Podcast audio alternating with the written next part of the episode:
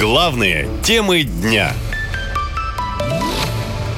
Что мешает победе России? Астрологи и тарологи сделали сенсационный осенний прогноз.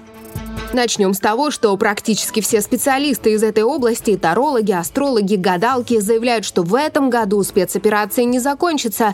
Ректор Академии астрологии Михаил Левин уверен, этот конфликт надолго, но не всегда будет в военной форме. Горячая фаза конфликта весь 23 год накроет.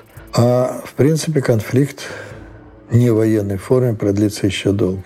Ну и в совсем тихой, но трудной форме продлится еще дольше – это ближе к концу века. Так что такая тихая идиллия, безоблачная, наступит очень не скоро. Мы живем в серьезное время перемен.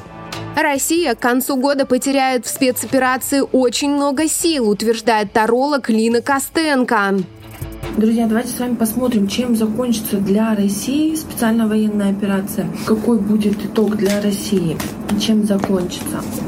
Ну, какой-то слабостью, действительно, что какой-то бы силы уже не будет.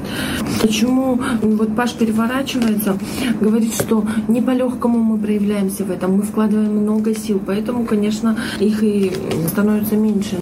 А вот натальный астролог Галина Волжина и вовсе увидела третьи силы в спецоперации.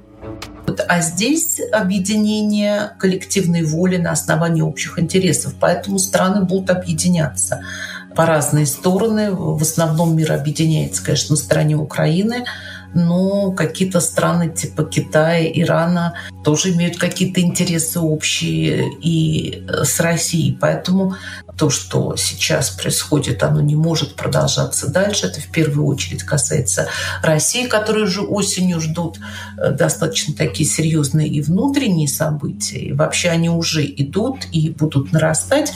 А астролог Дмитрий Питченко говорит, что в следующем году в России полностью сменится власть. Российская Федерация вступает в принципиально новый для себя астрологический период.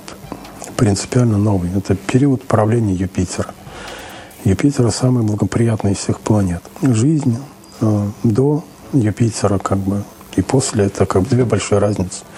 В период Раху мы все становимся дураками. Зависть, тщеславие, ложный престиж, какая-то беспочвенная гордость, вот это все, это все у нас как бы есть. И заканчивается вот сейчас этой трагедией, этими слезами, как бы этой кровью. Вот в рамках страны я понимаю, что предыдущее как бы, ну, правительство, которое вот в период Марса и Раху правит нами, скорее всего, они, они ну, как бы не смогут войти в этот новый этап. И я также говорил о том, что, скорее всего, власть вот весной, летом сменится. Одним словом, все специалисты единогласно заявляют, страна вошла в свой самый сложный период, и его последствия ощутят россияне сразу нескольких поколений. Наша лента. Коротко и ясно.